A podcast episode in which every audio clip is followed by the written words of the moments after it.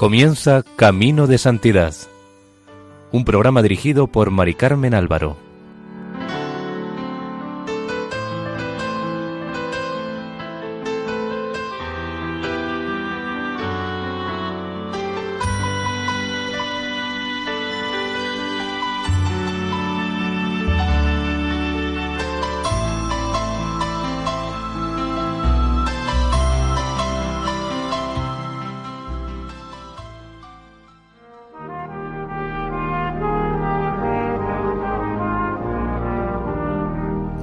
Sean bienvenidos al programa Camino de Santidad, realizado por el equipo de Radio María en Castellón, Nuestra Señora del Lledó. Les invitamos a escuchar el cuarto capítulo dedicado a Santa Rafaela María del Sagrado Corazón, fundadora de las esclavas del Sagrado Corazón.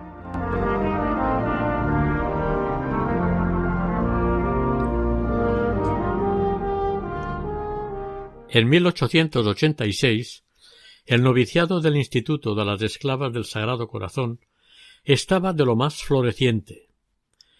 El ideal del instituto seguía atrayendo jóvenes de Andalucía y empezaban a llegar chicas del País Vasco. El secretario de la Anunciatura, Monseñor de la Chiesa, le decía un día a la Madre Sagrado Corazón que si redujeran su campo de acción a España, tal vez encontrarían menos dificultades para su desarrollo a lo que la madre le respondió con viveza. Eso no, señor secretario. Nuestro instituto ha de ser universal como la Iglesia. Monseñor de la Quiesa, futuro Benedicto XV, asintió. El día 29 de enero de 1887, la Santa Sede aprobaba definitivamente el Instituto de Esclavas del Sagrado Corazón. La madre Pilar telegrafió inmediatamente a España para comunicar la noticia, y dos horas después la Comunidad de Madrid cantaba a voz en grito su alegría y su agradecimiento. Aún no hacía diez años que se habían establecido en Madrid. Aquel cuatro de abril habían llegado a la villa y corte quince pobres mujeres desconocidas de todos, que se fueron derechas a un hospital de beneficencia. Hoy eran más de un centenar, aunque dispuestas, como las primeras, a vivir en cualquier rincón del mundo a donde se las enviara. El decreto llegó días después. Lo leyeron en la comunidad. Decía entre las diversas congregaciones piadosas de hermanas que como escogidísimas flores de variados matices adornan la Iglesia católica, merece en verdad contarse la que, nacida en la ciudad de Madrid, el año 1877, tiene por nombre el de Esclavas del Sacratísimo Corazón de Jesús. El documento hablaba de la misión del Instituto y terminaba con una exhortación, una invitación. La Madre Sagrado Corazón se fijó especialmente en ella, la oró y la tomó como norma de conducta. Sigue el documento. Sigan, pues, dichas hermanas, aborreciendo el mal, haciendo el bien, amándose mutuamente con caridad fraterna, sirviendo al Señor, alegres con la esperanza, pacientes en la tribulación, constantes en la oración. ¿Cuánto le iban a ayudar estas palabras? El 20 de febrero de 1887 se inauguró la iglesia de la Casa de Madrid. Bajo el encalado de los muros había más de una historia. El trabajo de las novicias y de la Comunidad de Madrid, los disgustos con el arquitecto Cubas, que hizo el primer proyecto, los apuros económicos, que habían detenido la obra más de una vez, y sobre todo la paciencia invencible de la Madre Sagrado Corazón, que sólo podía compararse con su total determinación de hacer a Dios su casa, por encima de cualquier dificultad. Enseguida se pusieron en marcha los trámites para la primera congregación general. Según las constituciones, tenía que elegirse una superiora para todo el instituto y además cuatro consejeras o asistentes generales. El momento era decisivo. Hasta entonces habían gobernado el instituto las dos hermanas Porras Ayllón. Hasta entonces la Madre Sagrado Corazón no había tenido consejeras, pero no había dado ni un paso sin antes consultarlo con la Madre Pilar, quien había realizado materialmente casi todas las fundaciones y en general casi todos los negocios que exigían relaciones públicas. Pero ahora todo había cambiado. La aprobación pontificia suponía el respaldo de la Iglesia, pero también exigía someterse enteramente a las normas del derecho eclesiástico. Esto lo sabían por igual la Madre Sagrado Corazón y la Madre Pilar. El obispo de Madrid Alcalá tenía que presidir la asamblea para hacer las elecciones del instituto y puso como fecha el 13 de mayo. Cualquiera que las conociera podía pensar que tenían muy clara su decisión. No pensaban, ni por asomo, en ninguna otra, aparte de la que entonces las había gobernado sin llamarse superiora general. Y en lo relativo a las asistentes, a las consejeras, las que tenían que apoyar y aconsejar a la superiora general, estaban fuera de toda duda que la primera sería la madre Pilar. Aquellas electoras inexpertas que admiraban y querían extraordinariamente a las dos fundadoras no tenían una idea muy clara de la función de las consejeras.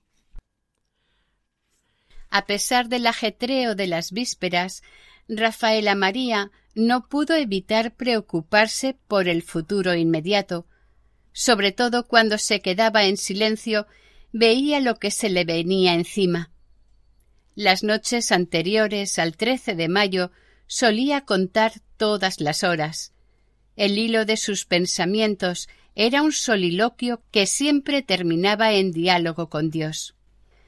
Señor, esto que a todas les parece lógico, a mí me parece ya rematada locura. Como tú no lo remedies, voy a ser general. Ya vengo siéndolo más o menos, pero ahora la cosa sería más oficial y además distinta. ¿Cómo podría yo explicar todo lo que siento en este momento? Y sobre todo a quién. En parte, el malestar de mi hermana es comprensible. Yo nunca debí ocupar este puesto. Y sin embargo, tú has querido que sea yo la que, por oficio, tenga que tomar decisiones, dar permisos, imponer obediencias. A ella se le resiste y en parte lleva razón. Me gustaría tanto poder decirle que confío en ella y que muchas veces ha tenido intuiciones felices. Incluso le diría que, sin sus ánimos, yo tal vez no me habría metido en los laberintos del principio. Pero ahora creo que se está equivocando.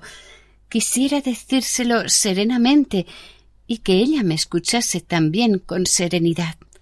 No es posible. Algo se interpone entre nosotras y nos impide dialogar tranquilas. Me es difícil aclararme a mí misma.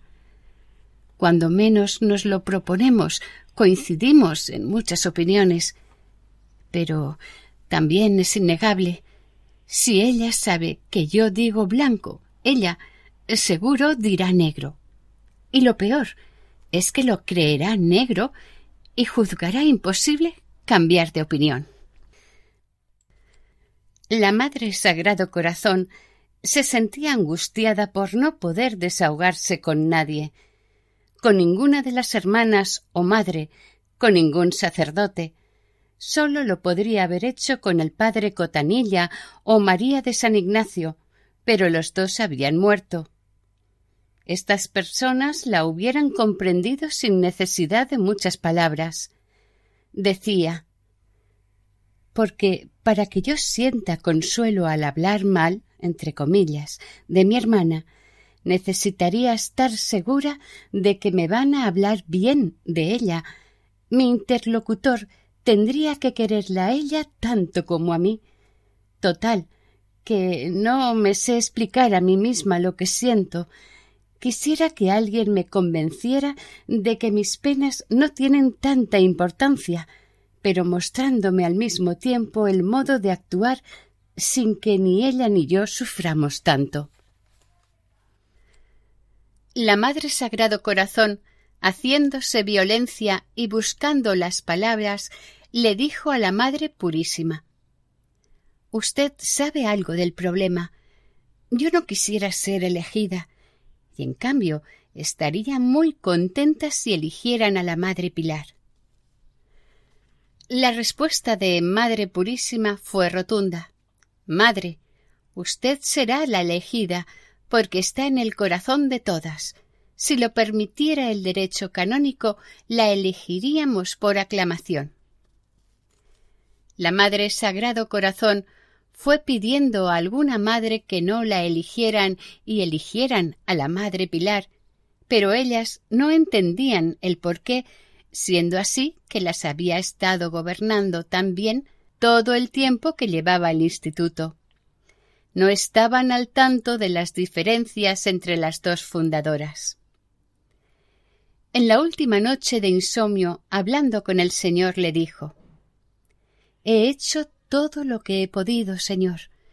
No está en mi mano evitar a nadie el sufrimiento y, desde luego, no podré ahorrármelo a mí misma que se cumpla en mí tu voluntad aunque me cueste la vida. Dadme vuestro amor y gracia, que ésta me basta.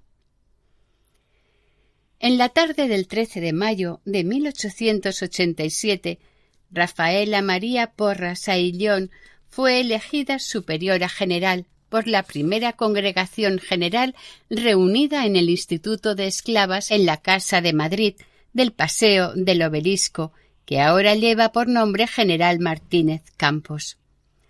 La asamblea fue presidida por el obispo de Madrid, Alcalá. Fue elegida por unanimidad. No hubo ni siquiera un voto en contra. Tanto la Madre Sagrado Corazón como la Madre Pilar sufrían lo indecible en el fondo de su ser, pero por motivos distintos. La Madre Pilar luchaba entre la aceptación y la rebeldía ante un hecho que ella misma había apoyado con su voto. La Madre Sagrado Corazón ya no luchaba. Los días anteriores había agotado las posibilidades de escapar a la situación. Ahora estaba dolorida, pero en paz. El 13 de mayo de 1887 fue uno de los días más largos de la Madre Sagrado Corazón. Cuando llegó la noche sentía un cansancio infinito. Ese cansancio, invencible y misericordioso, al mismo tiempo que llega después de una tremenda tensión y que es el mejor provocador del sueño. Solo y solo la voluntad de Dios, y siempre, murmuró mientras se acostaba y se durmió profundamente. El 14 de mayo de 1887 empezó la cuenta atrás de su gobierno en el instituto. Poco después de terminar la congregación general, se ofreció la posibilidad de abrir casas del instituto en Málaga y Granada. La madre general lo propuso a las asistentes, Inmediatamente la madre Pilar opinó en contra. A finales de julio decidió la general visitar las dos casas de Andalucía. La madre Pilar le mostró su disgusto por carta y más cuando se vieron cara a cara en Jerez. La Madre Sagrado Corazón le respondió por carta que aquella situación no podía continuar y que tenía razón para obrar con ella así porque era grande la diferencia de capacidades. Y pensó en renunciar. Las asistentes no quisieron oír hablar de ello. Consultó con su director espiritual, el padre Isidro Hidalgo, quien le dijo que se trataba simplemente de una tentación fundada en su amor propio. ¿Cree usted que es el talento y disposiciones humanas las que necesita Dios para gobernar una congregación, olvidándose que elige Dios lo más despreciable para sus obras mayores.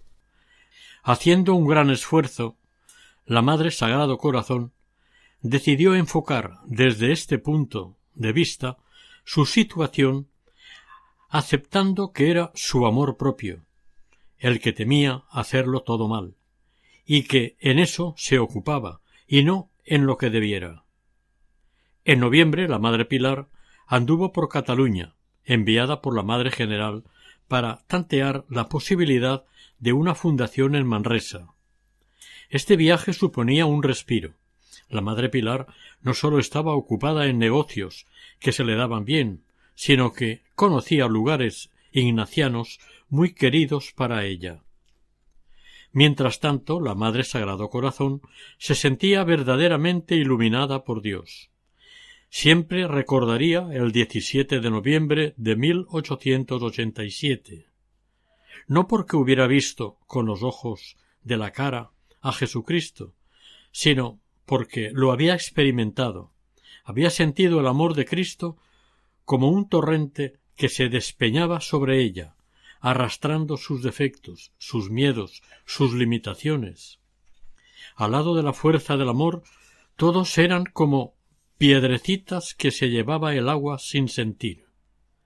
Y estaba escribiendo estas cosas cuando recordó otro día grande, el que comprendió de una manera distinta a la de otras veces que todos los bienes nos vienen por el Hijo único de Dios, por Jesucristo, y que, en su imitación, estaba nuestra salvación y nuestra vida.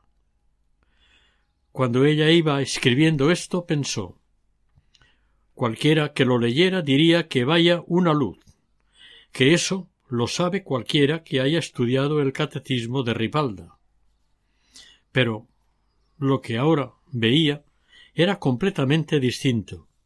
Ella también lo sabía antes por el catecismo, pero ahora lo sabía por dentro, como si alguien se lo hubiera grabado en el corazón con una intensidad tan terrible que casi le dolía. Esto le había ocurrido el 29 de octubre de ese año 1887. Lo anotó expresamente, recordando que Juan el apóstol escribió en el Evangelio incluso la hora en que Jesús se le presentó y le dijo Ven. La Madre Sagrado Corazón pensaba que hay cosas que marcan en la vida y que para ella una de las más importantes había sido esta grandísima luz del 29 de octubre. En 1888 se realizaron dos nuevas fundaciones, una en La Coruña y otra en el centro de Madrid. A mediados de marzo, la madre Pilar, acompañada de una hermana, fue a La Coruña, concretando la fundación en dicha capital, incluyendo internado. Ahora, en La Coruña, la enseñanza parecía la urgencia mayor. También en el centro de Madrid hacía mucha falta un colegio, y una casa de espiritualidad, y una capilla donde Cristo estuviera todo el día expuesto a la adoración de todos. Y ese proyecto, en el centro, más antiguo que el de La Coruña, era el sueño de la Madre Sagrado Corazón. Pero la Madre Pilar no le veía más que dificultades. Se abrieron finalmente las dos casas, en julio la de La Coruña, en octubre la de Madrid. La de Galicia fue obra de la decisión y de la iniciativa de la Madre Pilar, respaldada y ayudada generosamente por la Madre Sagrado Corazón. La de Madrid fue resultado del interés apostólico de la general, y terminó siendo para ésta una de las mayores pruebas de fe. Alrededor de la casa de la calle San Bernardo se iría estrechando el cerco de oposición que acabaría con su gobierno. El 1 de mayo de 1888 comenzó la Madre Sagrado Corazón el mes de ejercicios espirituales ignacianos.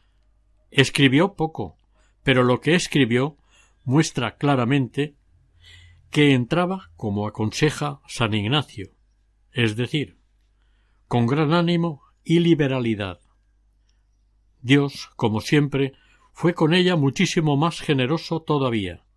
Dice Madre Sagrado Corazón 2 de mayo, medianoche. Entré en ejercicios con miedo, pero también con valor, aunque me pasara todo este mes como una piedra. De pronto me pareció que el amor de Cristo me rodeaba enteramente. Presentía que en el corazón de Jesús encontraría siempre ayuda y fortaleza. Y esto con tal convencimiento que el desaliento se me cambió en una paz y una seguridad grandísima. Rafaela María se sintió envuelta por la ternura de Dios, y su única respuesta fue un agradecimiento sin límites por todos los episodios de su vida, alegres y dolorosos. Los momentos difíciles alternaron con los de paz en estos días de ejercicios. Pero, aun en la lucha, no perdió nunca la seguridad de estar en las manos de su Señor, y más todavía, invadida por él. Sentía a Jesús visitando mi alma, diría. Pero Cristo no le habló de descanso. Y por eso su respuesta personal la llevó a abrazarse con generosidad a lo que más le costaba. Al pie de tu Santísima Cruz, Jesús Salvador nuestro, hoy 26 de mayo de 1888, a las ocho y dieciocho minutos de la noche, te prometo muy de corazón no volver a resistirme, ni aun en el pensamiento, a tu voluntad, en el cargo que ahora tengo de general del Instituto. Aún más, prometo no rehuir las ocasiones que se me presenten de honra o deshonra. Espero cumplir este ofrecimiento con tu amor y gracia, que seguro no me faltarán. Tu humilde esclava, María del Sagrado Corazón.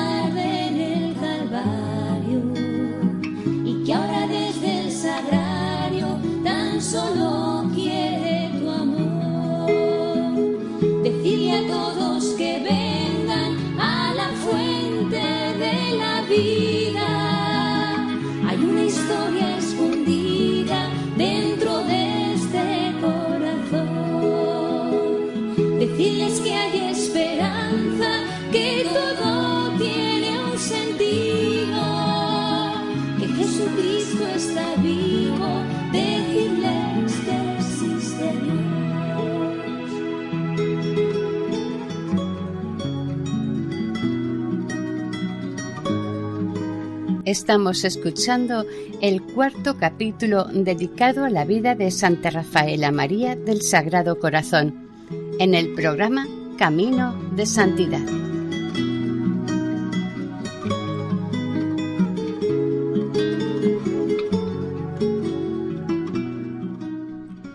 La vida del instituto con sus mil urgencias la acaparó al salir de ejercicios. La madre Pilar estaba afanadísima en La Coruña preparando la apertura del primer curso en el colegio, la Madre Sagrado Corazón iba por delante de los deseos de su hermana, autorizándola a hacer todo lo que fuera necesario para la fundación y le ofreció las hermanas que quisiera para el colegio. Le dijo Las que pida irán.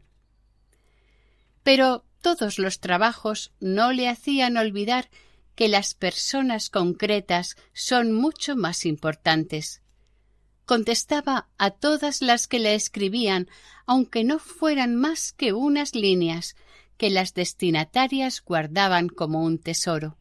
Tal vez su recomendación más frecuente fue la de vivir con alegría la entrega a Dios. En cuanto se ponga alegre, todo le gustará, escribía a una hermana muy joven que estaba en una ocasión cansada y triste porque no sabía cómo manejarse en el colegio. Y mirará a las niñas no como criaturas impertinentes, sino con mucho cariño, con el interés que se mira el tesoro más preciado, pues cada alma ha costado la sangre a todo un Dios. El 19 de septiembre de ese mismo año 1888, después de mil dificultades, la Madre Sagrado Corazón recibió la licencia para fundar en la calle San Bernardo de Madrid. A mediados de octubre ya empezaron a vivir en la nueva casa. Tal vez más que nunca pudo decirse de una casa de esclavas que la Eucaristía fue el verdadero foco que alumbraba en todas direcciones los caminos recorridos a diario por las hermanas. La escuela estaba llena de niñas muy necesitadas de educación. Había con mucha frecuencia ejercicios y retiros espirituales. Gentes de todas condiciones se sentían atraídas a aquella capilla silenciosa que convidaba a orar la Madre Sagrado Corazón hizo la profesión perpetua el 4 de noviembre de ese año. Ese mismo día profesaron otras nueve religiosas. Su hermana, un mes antes de la ceremonia, le había comunicado que sentía una repugnancia invencible y que deseaba retrasar su profesión por algún tiempo. La Madre Sagrado Corazón sabía perfectamente que su hermana no tenía otro motivo que la dificultad en aceptarla como general. Ella hubiera renunciado con gusto al cargo, pero las asistentes no lo admitían, ni lo aconsejaban los jesuitas consultados, ni siquiera lo quería por entonces la Madre Pilar, quien pasó el día en el colegio recién abierto en La Coruña. En la mañana del 4 de noviembre, el obispo de Madrid Alcalá recibía los últimos votos de Rafaela María Porras. En el ritual había un diálogo en el que ella tuvo que hacer dos veces una afirmación. ¿Queréis recibir a Jesucristo como esposo? Sí, Padre, con todo mi corazón. Mirad que la reparación al corazón de Jesús exige que toda la vida lleve el sello de la abnegación y el sacrificio de todo el ser en íntima conformidad con los sentimientos de Jesucristo que redimió el mundo por la cruz. ¿Queréis a este precio la unión con el Divino Maestro? Padre, la quiero a toda costa. En ese momento Rafaela María vio toda su vida y pensó en sus dificultades y en sus alegrías. Estaba convencida de que, en definitiva, cualquier sufrimiento era pequeño en comparación con el amor de predilección que Dios le había hecho experimentar siempre. En ese día de su gran fiesta pidió al Señor una especie de regalo de bodas, que su hermana fuera envuelta por la luz y derribada si era preciso, en su camino de Damasco y que esto no tardara mucho ya. En agosto del año siguiente, después de los ejercicios anuales, la Madre Pilar comunicó su decisión de hacer los votos perpetuos. Escribió He salido resuelta a hacer la profesión. Pero no había terminado, ni mucho menos, con los juicios negativos sobre el gobierno de su hermana.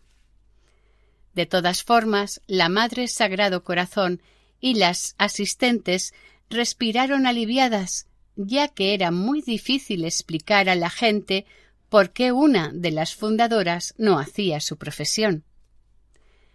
En noviembre de 1889, la Madre Pilar empezó el mes de ejercicios de San Ignacio y por fin, el día de la Inmaculada de ese año, hizo sola su profesión en la iglesia de la Casa del Obelisco de Madrid.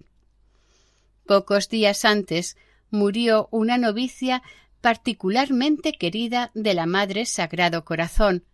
Se llamaba María Tabernero y tenía otra hermana en el instituto, María Teresa de San José. El día del entierro de María, la mayor se sintió mal. Moriría antes de tres meses. Con ella se fueron muchas esperanzas de la Madre Sagrado Corazón para el futuro. Era mujer de fe y sabía mirar bajo ese prisma el dolor y la alegría, la vida y la muerte, pero no dejaba de sentir el desgarro de la separación. Al enterarse de esta muerte, la madre Pilar expresó no sólo su pesar por la pérdida, sino también por el dolor que suponía para la Madre Sagrado Corazón. Recordó entonces la fortaleza siempre admirada por ella de su hermana en estos casos, y le deseó Quiera Dios que usted conserve la serenidad de siempre. Al empezar el año 1890 empezaron las dificultades en la casa de la calle San Bernardo. Lo peor de todo ello era que por una serie de malentendidos Monseñor Sancha estaba dispuesto a clausurar su fundación. Según él, la capilla no reunía las condiciones para el culto público, y aquella comunidad como cualquiera del Instituto de Esclavas, no podía sobrevivir sin la posibilidad de poder compartir la Eucaristía, al menos con las personas con las que se trabajaba. La situación era insostenible. La Madre Sagrado Corazón quería explicarse con el obispo, convencerle de que de ningún modo era rebelde a sus disposiciones, pero Monseñor Sancha amigo en otros tiempos, no la escuchaba y le manifestó.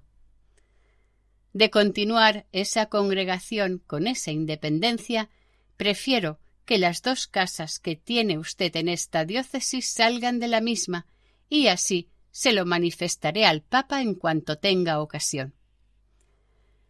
La Madre Sagrado Corazón calificó aquellas palabras de tremendas, ni los sacerdotes más cercanos e ilustres comprendían tal rigor, y menos la general. Esta convocó a sus asistentes para una consulta extraordinaria que se reunieron el 25 de enero en Madrid. Incluso se desplazó la Madre Pilar desde La Coruña. Después de exponer claramente la situación, la general propuso la fundación en Roma le parecía que los problemas con el obispo eran un motivo más para realizar ya un proyecto que todas acariciaban hacía años. La madre Pilar no vio más que dificultades, y cuando las reunidas se separaron, no habían llegado a ninguna decisión concreta. La madre Pilar marchó a La Coruña. Allí siguió trabajando con verdadera dedicación a la comunidad y al colegio, pero los centenares de kilómetros entre Finisterre y Madrid no eran nada al lado de la distancia astronómica que la separaba de su hermana. Si en uno de aquellos días alguien hubiera preguntado a cualquiera de las esclavas de cualquier casa cuál era la cualidad más característica de la Madre Sagrado Corazón, seguro que le hubiera respondido que la amabilidad con todas y la alegría.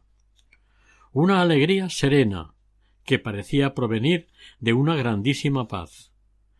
Si alguien les hubiera dicho que esta superiora estaba casi al límite de su resistencia, no se lo hubieran podido creer. Era muy sencilla. Se habían acostumbrado a verla en cualquier tarea. Cuando había que limpiar el pozo negro, por ejemplo, allí estaba en primera fila. Era muy asequible. Cualquier hermana se atrevía a hablarle y escribirle, sabiendo que siempre comprendería, que siempre tendría palabras de aliento. A todas las recordaba y su cariño tenía tantos matices como correspondía a la variedad de personas que componían el instituto. En 1890, la Madre Sagrado Corazón llevó a cabo las últimas realizaciones de su gobierno. El día de San José se celebró por primera vez la Eucaristía en la nueva comunidad de Cádiz. La fundación se había decidido en el Consejo Generalicio solo por mayoría. La Madre Pilar expresó su postura de manera extraña. Yo no digo ni que sí ni que no. Era una especie de abstención. A finales de abril, la Madre General planteó formalmente la fundación de Roma.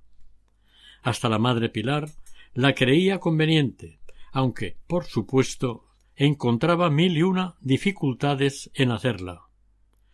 Otras asistentes se dejaron influenciar por tanta crítica negativa, pero con mayoría de votos se aprobó la fundación y la Madre Sagrado Corazón, en una filigrana de buena voluntad, ofreció su realización a la Madre Pilar, quien no aceptó el encargo.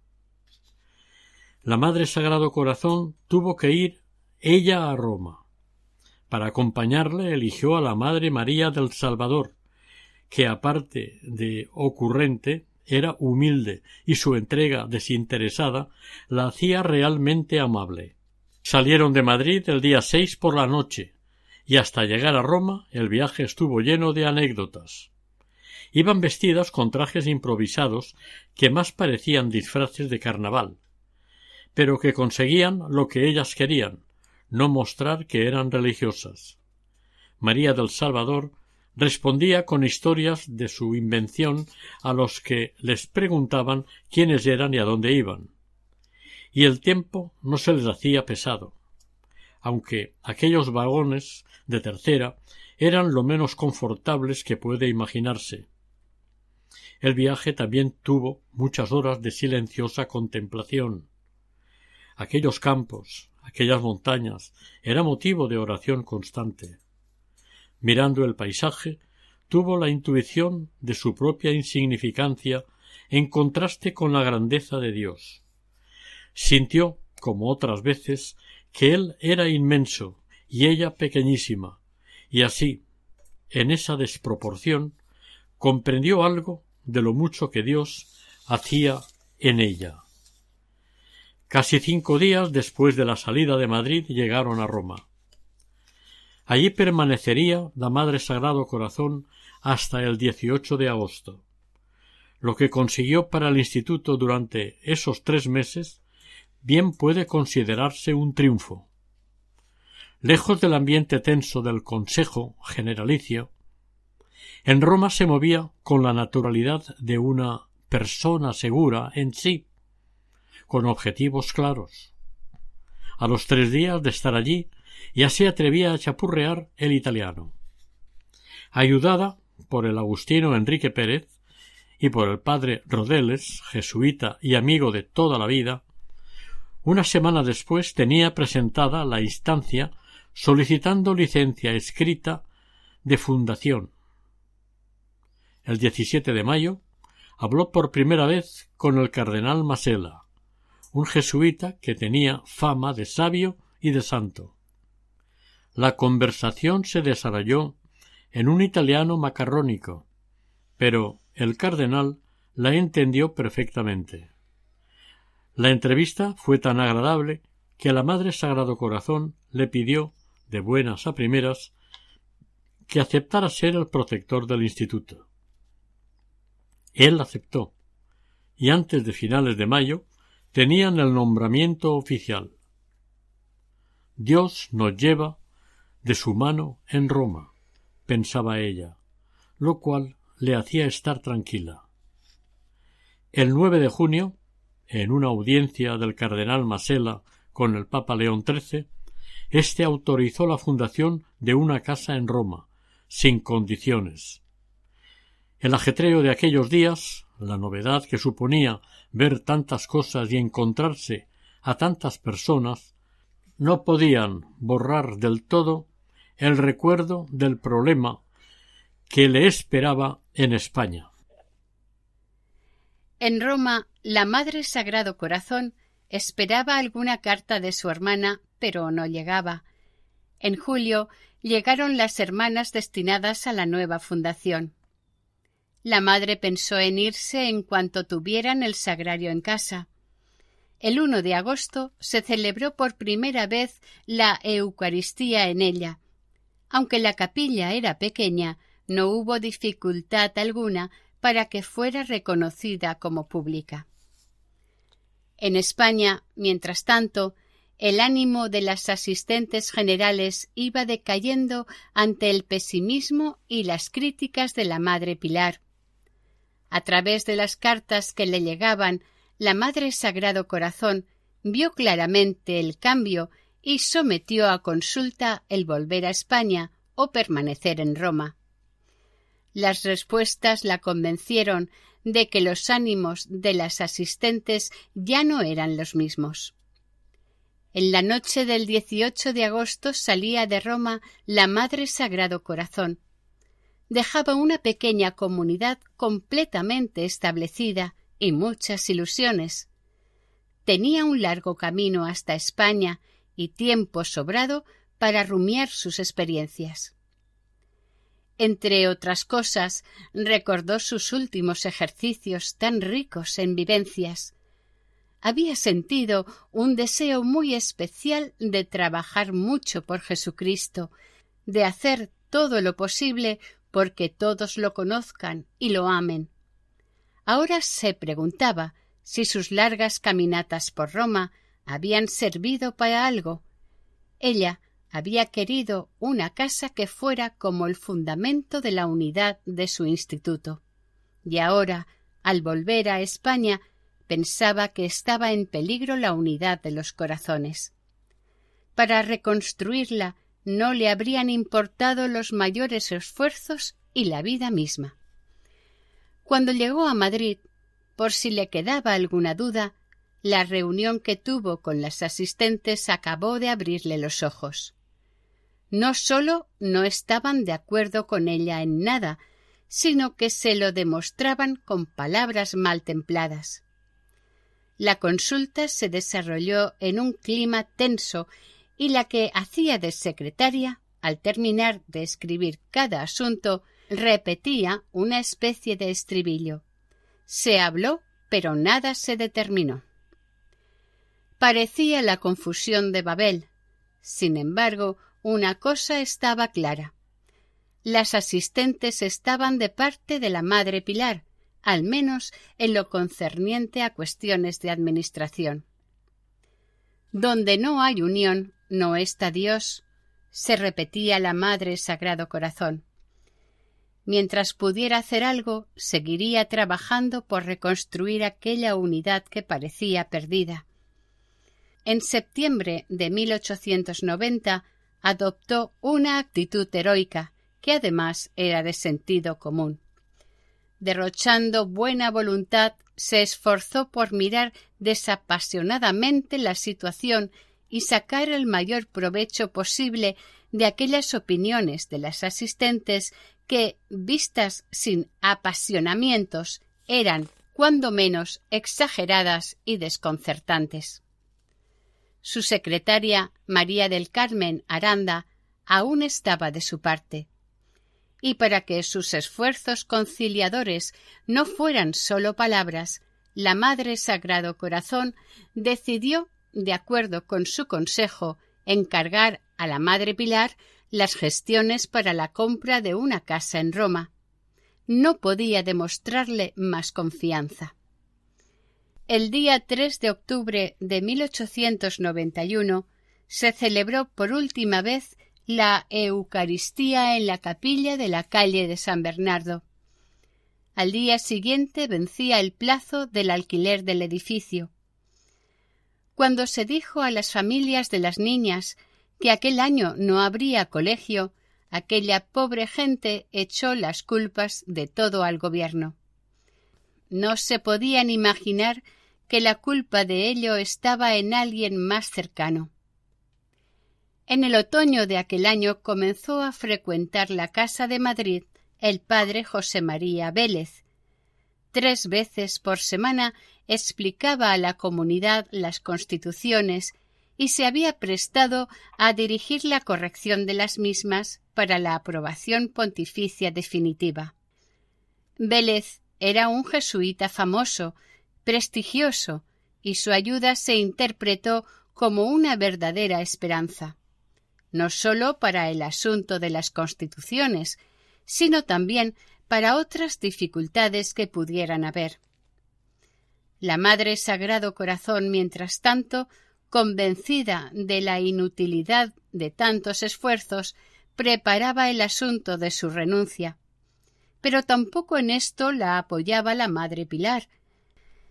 Según dijo el padre Urráburu, a quien todo el Consejo Generalicio visitó y expuso sus dificultades en octubre, quería mantener en el gobierno a la Madre Sagrado Corazón, pero teniendo ella misma carta blanca para actuar libremente en la cuestión económica.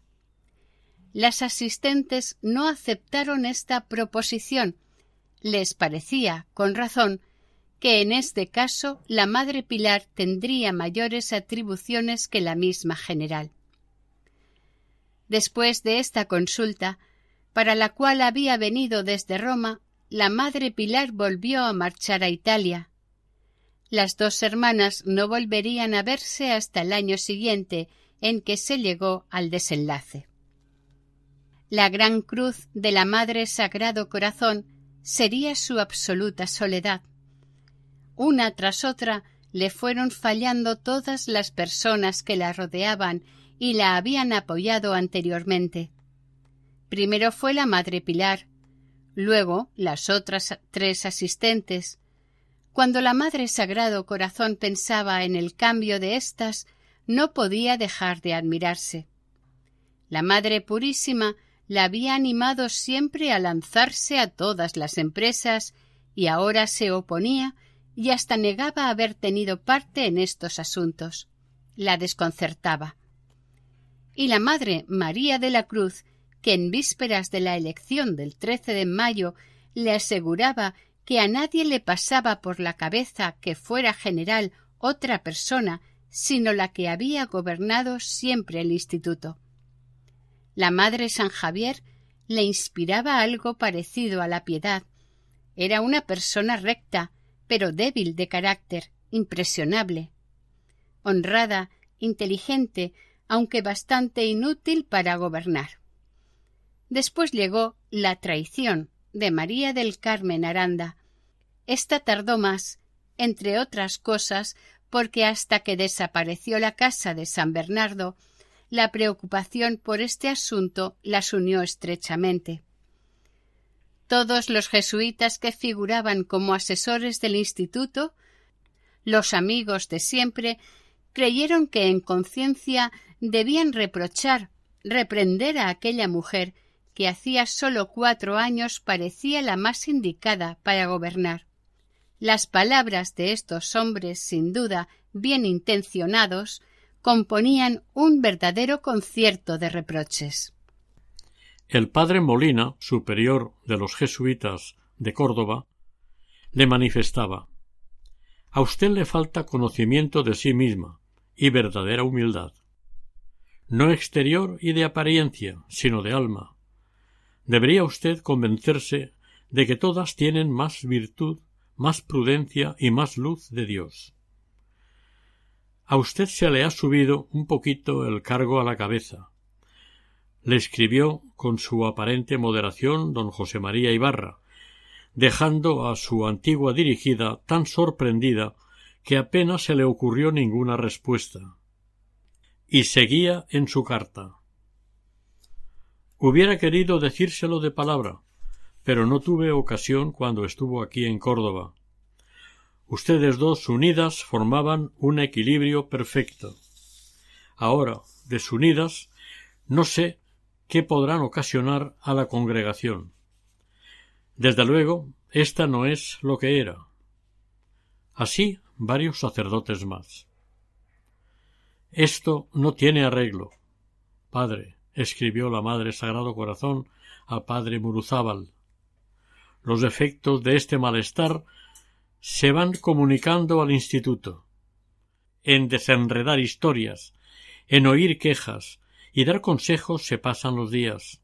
A este sufrir tan intenso puedo sobreponerme porque Dios, a fuerza de oración, me sostiene. Pero, ¿quién remedia estos males?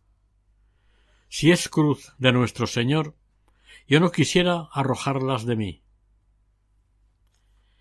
Antes de acabar el año 1891, la Madre Sagrado Corazón hizo una vez más ejercicios espirituales, buscando en ellos la luz y la fuerza que tanto necesitaba. Salió de ellos verdaderamente confortada, pero sólo por el convencimiento total de que aquello era cruz de nuestro Señor, y de ninguna manera quería ella evitarla.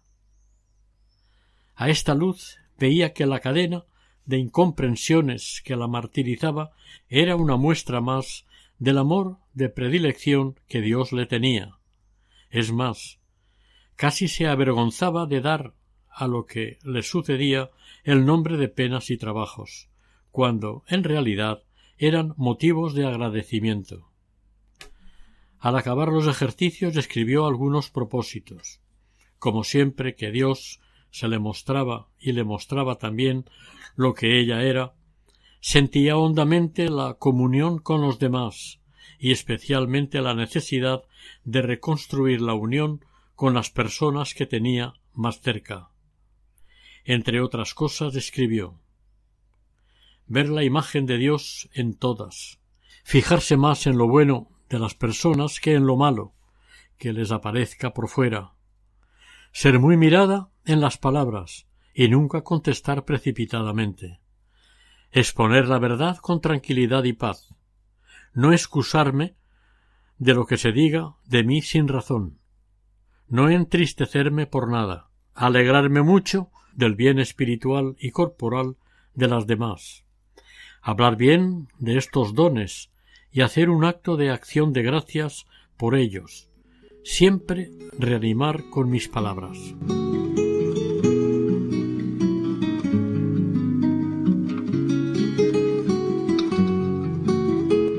Oración. Oh Dios, que por tu Hijo Jesucristo enviaste a tus apóstoles a todas las gentes, concédenos tu Espíritu Santo para que nos reúna a todos en tu Iglesia, a fin de que, imitando el celo apostólico de Santa Rafaela María, trabajemos en la extensión de tu reino. Por Jesucristo nuestro Señor. Amén.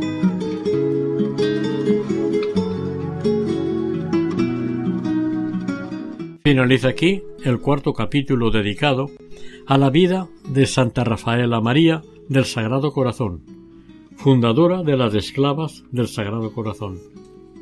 Dentro del programa Caminos de Santidad, elaborado por el equipo de Radio María Nuestra Señora del Lledo de Castellón.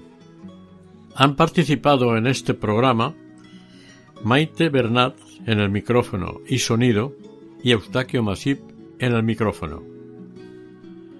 Para contactar con este programa pueden hacerlo a través del correo electrónico camino de.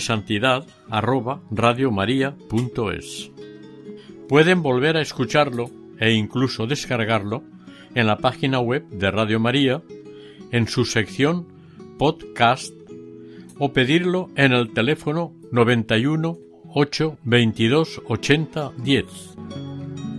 Que el Señor y la Virgen les bendigan.